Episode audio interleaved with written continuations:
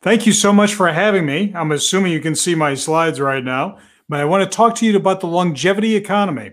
But everything that I'm saying is based upon a great team of folks that I work with every day at the Age Lab engineers, psychologists, gerontologists, and the like, because aging is a multidisciplinary sport and a wonderful, amazing opportunity for both business, society, and individuals.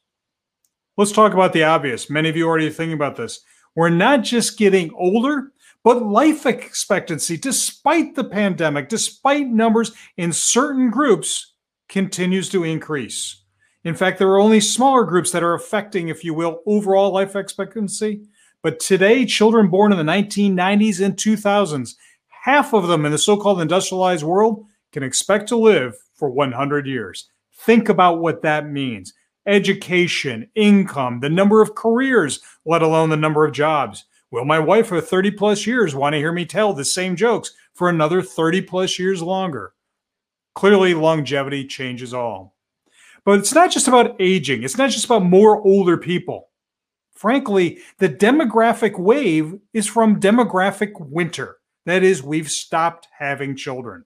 Worldwide, the best birth control apparently is education and income. As that goes up, the birth rate goes down. And countries that were once our economic powerhouses, foreign policy partners, and the like are not just getting older, they're getting smaller.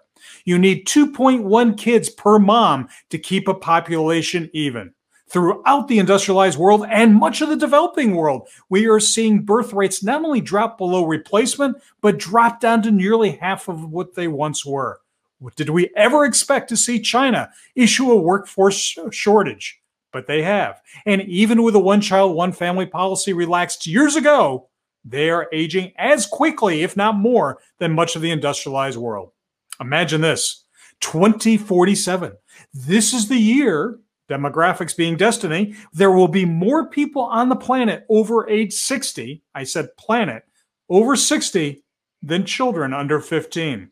Now, I know many of you are saying 2047, I have a business to run. That's not exactly in my quarterly plan. Well, perhaps you're right. But it's happening to our trade partners, our manufacturing partners, the folks that buy our products, use our products, and the like.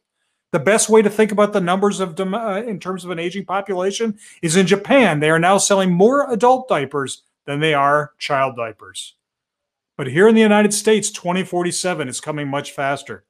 By 2035, there will be more Americans over the age of 60 than kids under 18. The Canadians have already crossed that line. Europe crossed that line nearly five to six years ago, depending on the numbers you look at.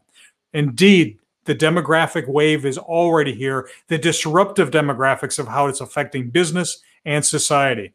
Technology we can put, we can hope for, economics we can shall we say plan on, but demography is destiny. And if you look at where we are aging, it is not well distributed. Many states are aging because people are retiring there. Others are aging because, frankly, they're not having kids or young people have left the farm belt, the manufacturing belt, New England, all aging dramatically. But let me tell you a story about this old age, this, this demographic reality. And stories are the most important thing in the world because they are the oldest technology that help us make sense of the world, why we do certain things, why we don't, what's possible, what's impossible. Well, here's the story of old age. I've got news for you. It's made up. Yes, old age is made up. I want you to imagine this. In the 1800s, British medical science had this idea of vital force or vital energy. And it basically said that you at birth were imbued with a certain amount of energy. And if you used it badly, which meant basically anything fun, you would get tired. You would drain down that energy. Instead of being a glass half full, you became a glass half empty or worse. And so that language caught on around the world, and that story is still with us. In fact, you'd get so tired because of this energy loss that you would what? You would have to retire.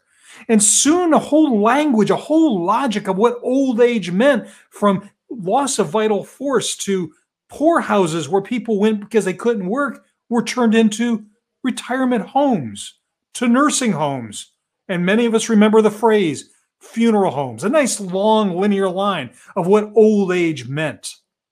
In fact, the greatest success of humankind, longer life, has been defined by economists, policymakers, and many pundits as a problem rather than an amazing opportunity. Instead, they have defined it as a problem to be solved rather than an opportunity to be won. But stories have consequences. Businesses, smart businesses with capital and scientists, looked at old age, and because of this story, they said, huh, older adults, apparently they don't have teeth, they don't have taste. So companies like Heinz Senior Foods said, let's make a baby food for older adults. Needless to say, that product, shall we say, crashed and burned. One of the other stories that came up, not wrong, not incorrect, but woefully incomplete, was Del Webb, the idea of Sun City, that retirement was about leisure, time away, golf, beach walks, which would be great if you can afford it, and great if you want to spend 20, 30 plus years doing the same thing. Retirement, you see, is far longer than most people expect, especially in the longevity economy. Even those things that we think we can bank on, such as senior housing, being driven by the winds of a demographic wind of older adults. We're finding that the next generation of older adults are not necessarily wanting what previous generations thought were not just a necessity, but frankly a novelty they sought. We know that those systems that were developed out there for older adults, like the help by falling, I can't get up service, are absolutely necessity. But think about this only 35% of people over 75 consider themselves old.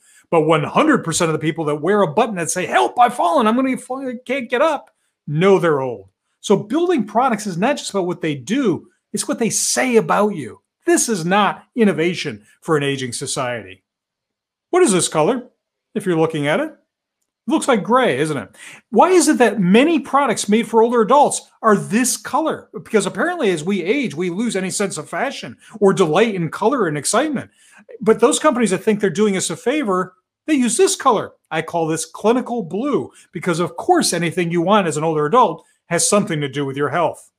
How about this? Is this a remote control or a self defense device? We're not quite sure. But what it definitely shows is engineering and designer laziness, if not malpractice, in terms of the inability to excite and delight that older consumer the way all consumers deserve and demand.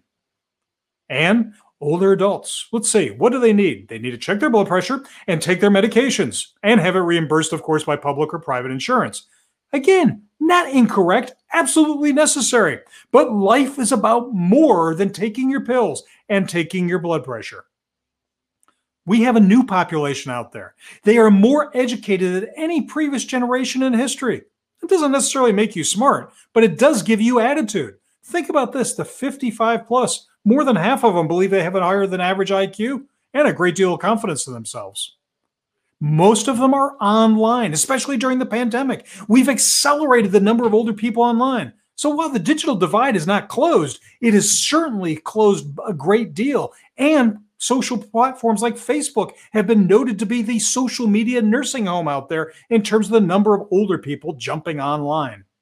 They're playing video games to the point where they're getting Wii wrist and Wii elbow because they're playing with such verve and wanting to win that they've created online leagues and hurting their wrists and their elbows. But the other part of it from a business perspective is this is where the buyer is. 30% of the global spend is in the hands of the 60 plus. 70% of that spend is in the 50 plus here in the United States. It would be the third largest global power if we only looked at that segment. And yet, only 1% to 2% of advertising dollars are spent on this group. Let me just ask you a question. This is coffee. Think about coffee. We always, you know, nice morning drink. Many of us grew up and we were told this was coffee when in fact we knew that our parents could have told us that this really was hot swill rather than coffee. In fact, a generation that grew up knowing that this and many other types of coffee were possible are not going to accept big, beige, and boring as innovation. I want you to imagine that essentially the longevity economy is like an emerging market hiding in plain sight, rising out of the abyss with new expectations to live better live longer, looking new products, policies, services, and experiences to excite and delight. We're looking for age ready communities, not just places to live, but places to really live and engage in terms of design and mobility, flexibility, and indeed the F word, fun. We're looking at the home, especially during the pandemic. We realize it's not just a place to live, it's a platform for services, for convenience, connection, and indeed for care. We're living in a world where school's never out, where many younger people are cursing that they have to learn from home. This is the way a new business opportunity for older adults to make the business case that they can stay in the workplace by staying on top of their game or by changing careers. Those companies that give the package to older workers to retreat, to retire, they also are taking with them lost knowledge. How do we create knowledge management systems to know what's in their head, to know what we did, why we did it, and how we did it? We're also looking at enabling a flexible workplace and a longer workplace. The flexible workplace is great for kids, people with kids. It's great for people who only want to work a few days a week. Guess what? That kind of innovation attracts younger workers and makes it possible for older workers to stay on the job. We're seeing redesign of everything from truck cabs to robotics to office places to enable those older workers. Why? Because they have the knowledge, and in many cases, they are not uh, going to be replaced because they have jobs that many younger people simply don't want or have not trained for. Energy, petrochemical, healthcare, agriculture, all jobs waiting for a long line of young people that are not there. And if the pandemic has taught us anything, working from home for those who can do it, frankly, working only 40 days, 40 hours a week would be a retirement plan because we know that working from home is essentially the 168 hour week. And ultimately, self care and caregiving the new businesses, the new services for profit, nonprofit will be important, not just to make sure that we maintain our own well being, but for those that we love. One in four American families provides upwards of 26 to 29 hours of care for an older loved one.